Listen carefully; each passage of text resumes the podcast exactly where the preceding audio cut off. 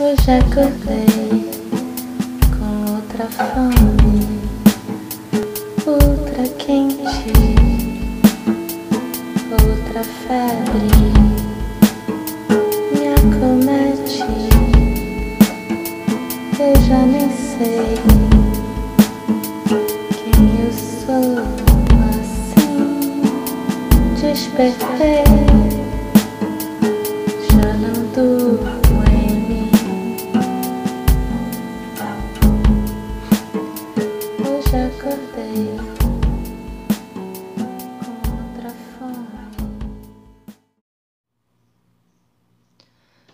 Olá, eu sou a Glenda e esse é mais um episódio do podcast Meditadora de Botequim. Tudo bem? Então, por aqui tudo bem, mas é, eu andei trocando farpas com um cara por mensagem, um cara que eu nem conheço, que me disse assim: a culpa é toda sua, com essas palavras, e eu vou explicar. Esse cara que eu vou chamar aqui de Márcio, até porque era o nome dele mesmo, e se por acaso, Márcio, você estiver me ouvindo, cara, aí é sinal de que o podcast está indo muito bem, porque a chance disso acontecer é tipo 1 para 300 milhões, né? Então, é pouco provável. Então, eu já falei por aqui que eu trabalho com criação nas mais diversas áreas, desde design gráfico, ilustração, até fotografia, é, de decoração à escrita criativa. Cada hora eu foco mais numa área que me permita expressar a minha criatividade e subjetividade. Daí, em meio a esse contexto, eu tenho umas lojinhas no portal Elo 7, que é um portal de venda de produtos artesanais. E numa dessas lojinhas, que se chama Ateliê Solar, eu vendo, entre outras coisas, adesivos decorativos com estampas que eu criei. É, é até um trabalho que tem muito a ver com esse trabalho aqui, com essa proposta aqui do podcast, porque é, grande parte das estampas tem um significado ligado à contemplação, à espiritualidade ou mesmo a alguma mística.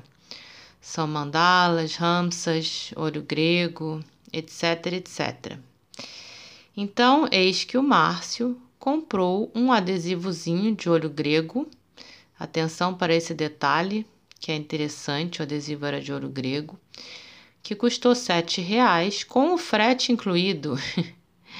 E ele ficou muito, muito nervoso porque eu não enviei o adesivo no dia exato que eu tinha previsto que enviaria. Que por acaso era meu aniversário e, enfim, eu estava, né, ocupada celebrando. Aí no dia seguinte ele cancelou o pedido e me tascou uma avaliação negativa, a primeira negativa de mais de 250 avaliações nessa lojinha é, dizendo que o atendimento era péssimo e que eu não cumpria prazos. Aí eu tentei explicar que não era bem assim, que eu de qualquer modo ainda estava dentro do prazo, é, mas ele disse: a culpa é toda sua. Confesso que aquilo me irritou profundamente e me mobilizou mentalmente, né, durante uma hora do meu dia. É, é como disse o Rick Hanson, né, o, o neurocientista que a Raquel citou aqui outro dia, quando a gente conversou sobre gratidão, né? Ela falou é, essa essa máxima dele que é como se a gente processasse algo positivo que acontecesse, né, com a gente, como se é, esses fenômenos positivos batessem na superfície da nossa mente e escorressem rapidamente para fora como se a superfície da nossa mente fosse antiaderente, como um tefal. E o fenômeno negativo, esse gruda na parede da mente, feito velcro. Enfim, perdi um tempo nisso e no final ainda falei para ele, para o Márcio, de pura birra, depois eu meio que me arrependi, que o olho grego que ele quis comprar é um amuleto que protege do mal olhado mas que muitas vezes, muitas vezes o mal vinha de dentro da gente, sob a forma da impaciência e da arrogância. Acho que ele não gostou. Márcio, se você estiver me ouvindo, te mando um adesivo de cortesia. Valeu? E por que eu tô contando essa história aqui agora, né? Se eu me propus a falar hoje sobre medo. Então, porque eu acho que esse tipo de reação absolutamente descabida que esse cara teve, de extrema suspeição, como se a minha intenção fosse enganar ele, né, na cabeça dele. Essa necessidade de agir antes mesmo, antes mesmo de entender o que, que aconteceu e por quê, né, isso é fruto do medo, assim como um milhão de outras reações descabidas e intempestivas é, desconfiadas e arrogantes são frutos de medo. Quem trabalha atendendo o cliente sabe como é, né? Sempre tem um que quer todas as garantias de que você vai entregar o que prometeu, no prazo que prometeu. E esses são sempre os que dão mais trabalho para pagar o que eles prometeram na data que eles prometeram. É muito curioso isso. E é, é bem sintomático, né? Como a gente já sabe, a pessoa projeta no outro o que na verdade é dela. É mais fácil apontar o dedo para o outro, esculhambar o outro, acusar o outro, do que a si próprio, né? E nesses casos de extrema desconfiança, como foi com o Márcio, talvez queira dizer que ele não confiaria muito nele mesmo e vai saber que medos profundos e traumas antigos fizeram o Márcio ser esse cara desconfiado em quem é, não se pode confiar. Acontece que, segundo a psicanálise, o objeto do nosso medo não necessariamente é o causador de fato desse medo, assim como o problema do Márcio certamente não era comigo, nem com o adesivo de sete reais que ele, enfim, quis fazer parecer que precisava tanto mas remontava a questões bem mais antigas e que foram recalcadas dentro dele, sem ele ter a mínima consciência. E agora o cara sai por aí sendo desconfiado e arrogante, dizendo que a culpa é toda dos outros e comprando olho grego, como quem quer se cercar de todos os lados da certeza de que o problema todo vem de fora. Imagina se eu contasse para o Márcio que, segundo Freud, a origem dos nossos medos vem da angústia da castração. o cara ia pirar, né? Então, vamos lá. Vou ler esse trecho que eu retirei de um artigo cujo título é Uma abordagem psicológica sobre o medo, uh, da psicanalista Carla Alessandra de Amorim Delia. Abre aspas. Portanto, é na teoria de Freud sobre o complexo de Édipo e no processo de castração que se encontram respostas para dirimir dúvidas sobre a construção das neuroses e a forma de externá-las através das fobias. Na fase fálica, que compreende a idade de 3 a 5 anos, período do desenvolvimento do complexo de Édipo, de introjeção de valores, respeito e moral Nele, tanto para meninos quanto para meninas, o objeto de prazer é a mãe, que passa a ter seu amor disputado entre o filho ou a filha e o pai. O pai representa a figura real, capaz de castrar para demonstrar seu poder. E o filho, temendo essa castração, cede espaço ao sentimento de admiração pela mãe, deixando de lado o amor e o desejo. É nessa fase que a presença do pai se faz fundamental na estruturação da personalidade da criança. E na ausência real desse pai que a protege, é iniciada a construção dos medos e das neuroses. O medo e a fobia são formas de denunciar as lacunas na passagem do complexo de Édipo durante o processo de castração.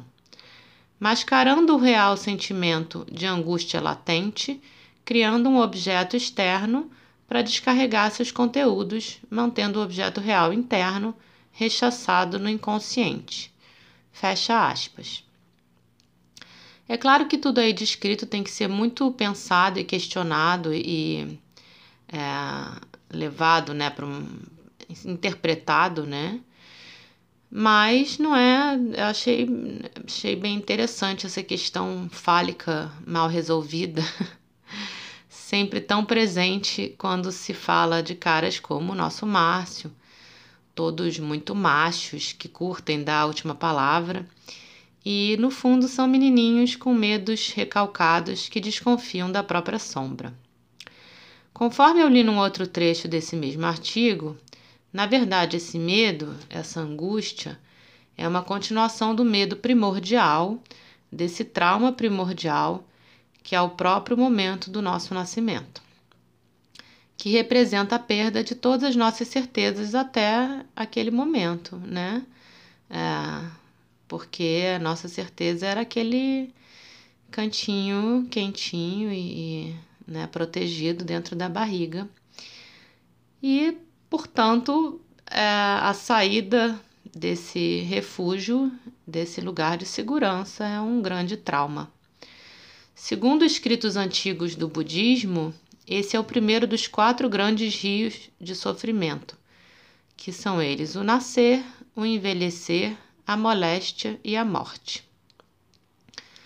Por outro lado, esse desejo pela mãe e o medo da perda da mãe, que seguem esse momento do nascimento, são a origem de tantos outros medos e desejos que nos acompanham ao longo da vida. O desejo e o consequente medo de que não se realize, seguido do medo da perda, caso ele se realize, são uma constante na nossa vida. Como diria o Lulu, nós somos medo e desejo, somos feitos de silêncio e som.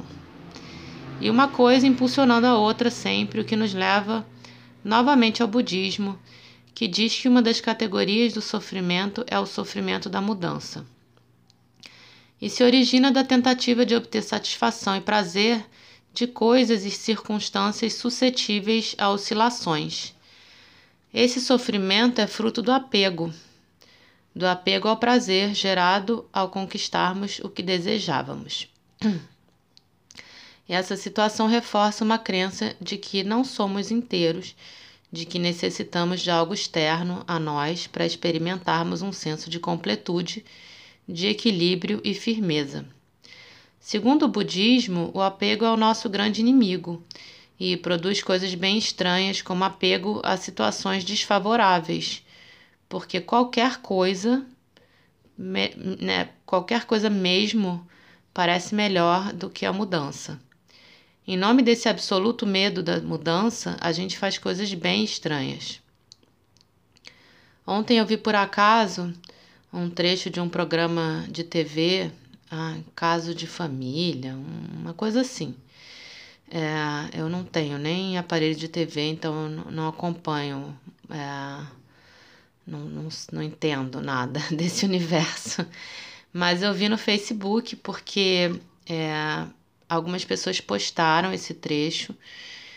É, mulheres feministas, num grupo de mulheres feministas, do qual eu faço parte, postaram esse trecho desse programa é, enaltecendo a fala de uma psicóloga que esculhambava uma moça que tinha ido ao programa com o seu marido, que era um. Ah, gente, um imbecil, né? Vamos combinar. E é, a moça tinha ido e tinha narrado todas as agressões que o cara já tinha feito com ela. Mas apesar disso, quando incentivada é, pela apresentadora do programa a denunciar o cara ali ao vivo, ela tinha dito que não, que preferia continuar com ele, que amava ele, sei lá.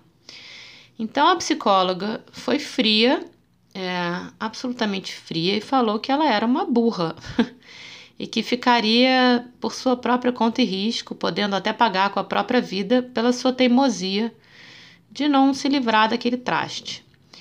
É, a mulherada nesse grupo do Facebook falando, é, batendo palma, dizendo a psicóloga disse tudo. E isso me incomodou. É, sei lá, posso até concordar em termos, né? Entender mesmo, achar a mulher meio burra. Mas e o medo? Entendeu? E o medo de abandonar um sonho de relacionamento que, por mais que tenha se mostrado roubada, é um sonho que ela acalentou, é, o medo de perder algo que ela trabalhou para conquistar, medo da mudança mesmo, é, e talvez, provavelmente, medo da reação dele também. E tudo isso junto e misturado na cabeça dela, né? O medo embota e emburrece as pessoas. Embota, emburrece e paralisa.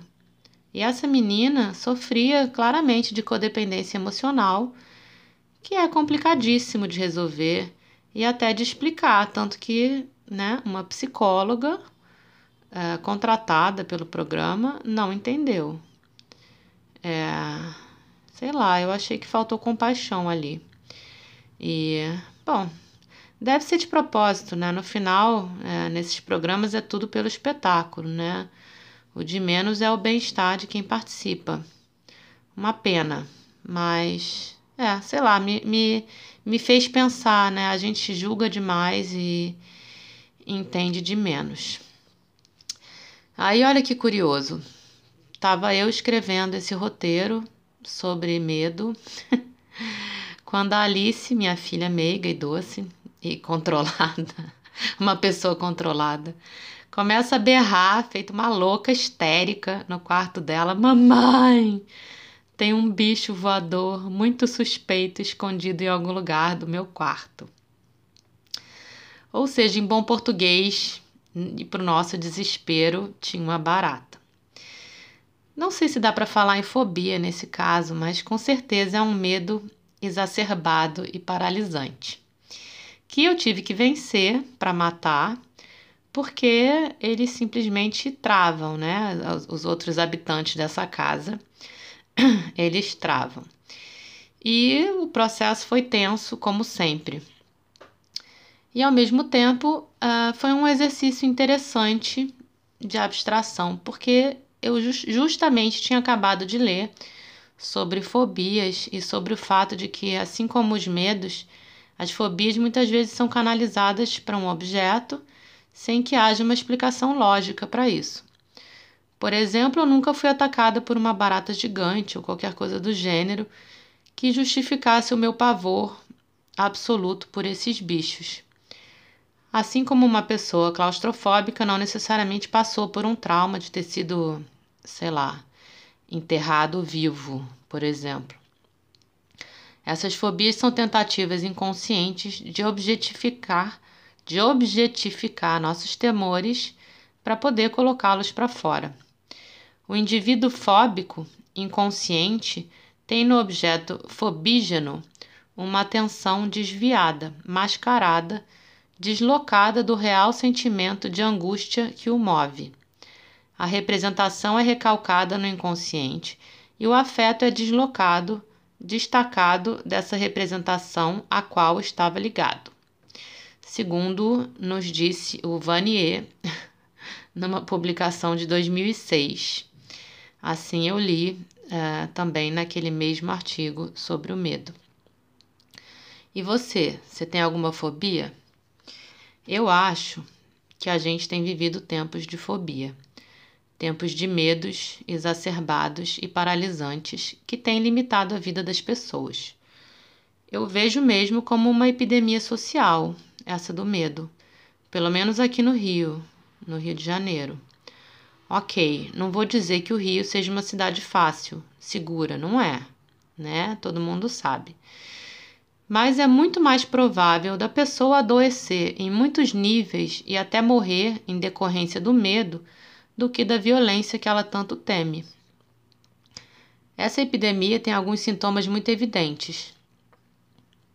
Eu vejo esses sintomas, é, por exemplo, na velhinha que sentou do meu lado no BRT outro dia e disse que só se vestia com suas piores roupas para não atrair ladrão na mãe da amiga do meu filho que surta e começa a querer ligar para a polícia quando liga uma vez para o celular da filha e cai na caixa postal, nas propagandas de carros blindados que dizem conquiste sua liberdade, como se liberdade fosse isso, né?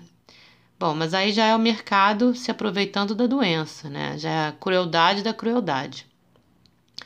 Enfim, vejo nessas tantas pessoas que eu conheço que moram em condomínios fechados e só saem de casa nos seus carros, blindados ou não, para ir a lugares fechados, porque lugar aberto é perigoso e é exposição, né? Você se expor ao perigo. É, e eu vejo sintomas na comunicação totalmente violenta do Márcio, nosso amigo, com medo da castração. É, e como no caso da barata, eu entendo até certo ponto que a cautela se justifique, mas o medo paralisante não. E olha, não estou falando de pessoas que vivem em situação de risco, em estado de vulnerabilidade. É, essas muitas vezes fazem o caminho oposto e vestem armaduras para se desensibilizar, porque a realidade em torno é cruel demais. É, então seria bom demais se as histórias e traumas de uns e de outros pudessem se encontrar num lugar possível, né? numa via comum, alimentada por um olhar mais humano de uns aos outros, mas infelizmente esse ainda vai ser um longo processo. O que acontece é que o medo desumaniza tanto a pessoa que vira uma besta capaz de agredir, movida a instinto de sobrevivência, tipo eu matando a barata, quanto o objeto do seu medo, que muitas vezes pode ser também uma pessoa humana precisando lidar com as suas próprias emoções. O medo em si não é bom nem ruim, é uma emoção básica e muito necessária para a nossa sobrevivência. Sem o medo, a gente seria um bando de sem noção se lançando ao perigo, como criancinhas que saem correndo e atravessam a rua na frente dos carros. O problema é quando ele se cristaliza e passamos a viver e agir em função dele. Então, eu vou terminar contando é, de uma experiência interessante sobre a qual eu li naquele livro Atenção Plena, ou Mindfulness em inglês que foi o primeiro que eu li sobre esse tema do mindfulness. E é, é um, um livro bem bacaninha, assim, para começar a, a entender sobre esse assunto. Então, é, no livro ele, eles narram sobre um, um, um seguinte experimento. É, sabe esses labirintos desenhados no papel em que a pessoa tem que ir riscando a lápis o caminho para sair, a lápis, a caneta, enfim. É do tipo que vinha naqueles livrinhos de jogos e de palavras cruzadas. Então, pesquisadores criaram um, um modelo desse, desses labirintos desenhados, em que o personagem desenhado ali na, na, na portinha do labirinto, que precisava atravessar esse labirinto, era um ratinho e ele tinha que fazer essa travessia porque atrás dele, desenhado no papel também, vinha um gato muito ameaçador, ou seja, é, passar para o outro lado era vital e salvaria o ratinho da ameaça de ser comido pelo gato. Por mais que fosse um simples jogo, as pessoas a quem essa atividade for, foi proposta agiam por medo. Paralelamente, havia outro modelo de labirinto com o ratinho tendo que atravessar exatamente o mesmo caminho, mas em vez de ter um gato ameaçador no calcanhar dele, desenharam um pedaço de queijo do outro lado do labirinto na portinha de saída. Ou seja, o ratinho ou a pessoa a quem foi designada a tarefa de fazer o ratinho atravessar aquele caminho, a pessoa agiria para ganhar uma recompensa, agiria por vontade e não por medo. Agora, adivinha em que caso mais pessoas, num determinado prazo que eles deram, conseguiram traçar a linha corretamente para fazer o ratinho chegar do outro lado. Então, bem mais pessoas motivadas pelo pedaço de queijo encontraram a saída do que aquelas que agiam por medo. Interessante, né? Cara, isso é pesquisa científica. Quando a gente age por medo, perde a capacidade de adaptação e de encontrar soluções criativas para a vida. É isso, meditemos sobre esse fato. Beijos e até!